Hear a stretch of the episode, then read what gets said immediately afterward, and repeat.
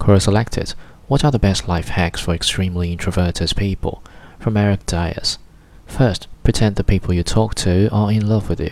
It's scientifically known fact that your pupils can widen up to 45% when talking to someone you love. Once I found this out when I made eye contact during conversations, I'd convinced myself the other person's pupil were dilated. Doing this accomplished three things. First, it instantly made me more comfortable in the conversation. It made me feel like they were invested in me and were an ally in the context of conversation.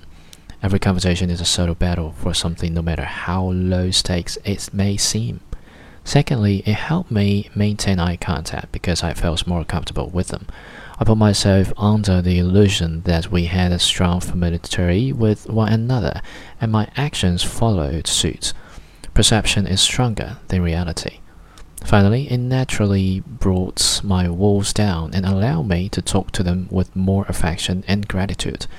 This helped me connect on a more personal level because I could talk to complete strangers with the same enthusiasm and joy I talked to my best friends with.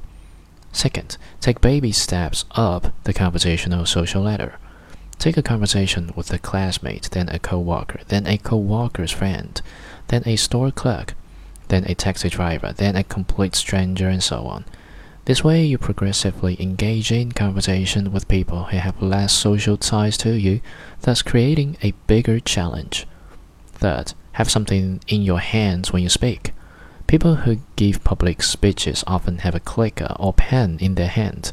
This elevates the confusion of what do I do with my arms? You don't want to stick your hands in your pocket because that will somehow show timidness, and just having them rest at your side feels awkward. This is what bars figured out years ago. People will buy drinks just so they have something to hold.